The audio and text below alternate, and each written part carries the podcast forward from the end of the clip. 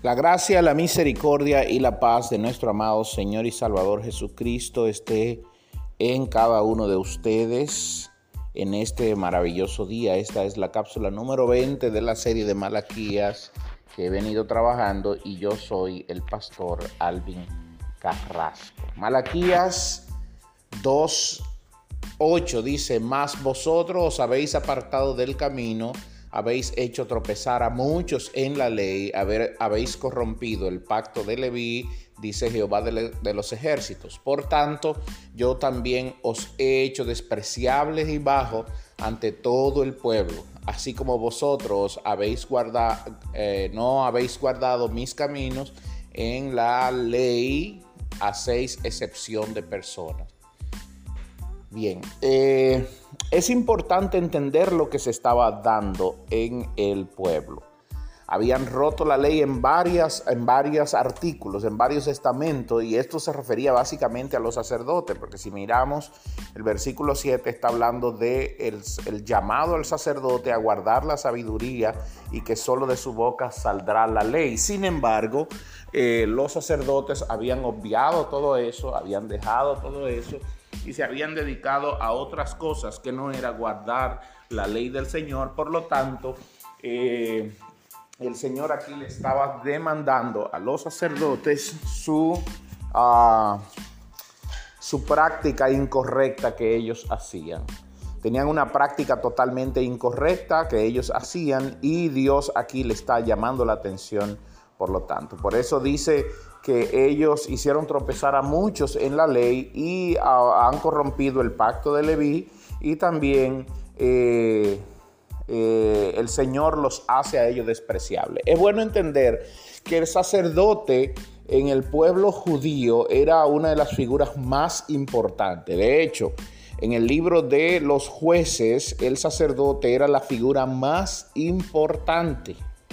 Y eso es, debemos tenerlo claro. Y desde antes de los jueces, después de la partida de Moisés, el sacerdote fue la figura más importante dentro del pueblo. Después del sacerdote, en el caso de, en el caso de algunos ah, jueces, que fueron jueces y sacerdotes, como es el caso de Samuel, eh, era la figura más importante. Por lo tanto, dentro de las tres figuras de importancia, de alta relevancia, en el pueblo judío estaba el sacerdote, el rey y eh, el juez. Pero recuerden que cuando había jueces no existían reyes, porque ellos se encargaban de juzgar al pueblo. Entonces, el sacerdote juntamente con el que tiene el poder político eran las figuras más importantes. Y llegó un tiempo en la historia donde el sacerdote poseía los dos poderes, el político y el religioso. Y el poder religioso como fue el caso de Samuel.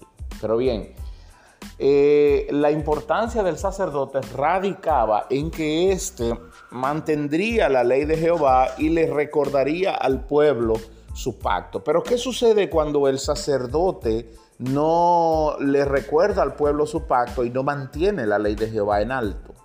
Entonces, es aquí donde está el problema. ¿Y cómo se hace eso, pastor? ¿Cómo el sacerdote no mantenía la ley de Jehová en alto? Bueno, pues practicando la injusticia. Y un tema importante que se debe recordar es el tema que se trata en todo el Antiguo Testamento de la injusticia. ¿Qué estaban haciendo los sacerdotes en el tiempo de Malaquía? Estaban beneficiando al, al rico por encima del pobre. Eh, y eso era a lo que Dios le llama. Entonces yo los voy a hacer a ustedes despreciables.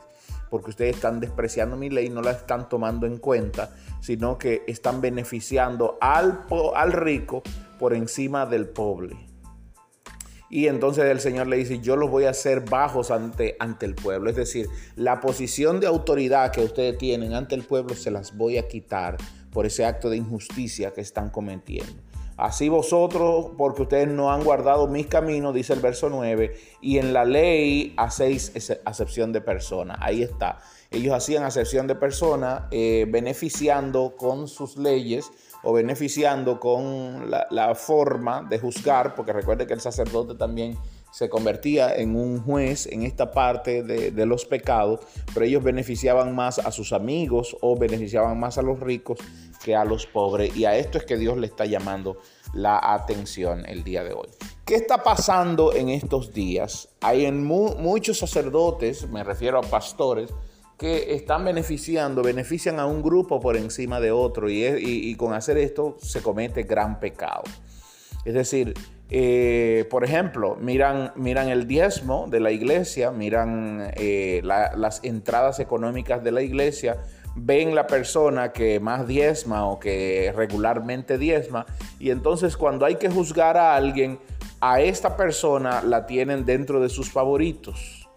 Y entonces pervierten la ley de Dios, pervierten la justicia de forma correcta porque hay que beneficiar al que más beneficio me da a mí. Entonces no están mirando el beneficio de la gloria de Dios, sino que ellos están mirando su propio beneficio. La pregunta es, ¿qué hará Dios con ellos? ¿No de igual manera no los tendrá el Señor como viles? ¿No los tendrá el Señor como ah, bajos ante el pueblo? ¿Serán ellos mensajeros correctos? La verdad es que no, por eso Dios los hace despreciables y por eso a veces no avanzan en sus ministerios porque lo que están pastoreando es las entradas, son los ingresos de eh, la congregación y no a las personas. Un verdadero hombre de Dios, justo en todos los sentidos, eh, pastorea tanto a la oveja que pare como a la oveja que no pare. Pastorea tanto a la oveja estéril como a la oveja que produce mucha leche y mucha lana. ¿Por qué? Porque ambas son ovejas del Señor. Entonces, he aquí el llamado a los sacerdotes, a los pastores, a los ministros. Si tú no quieres ser vil ante la ley de Dios, entonces no defraudes la ley y haz el trabajo que fuiste llamado a hacer. Permítame cerrar aquí y mañana yo continúo. La gracia del Señor sobre ustedes.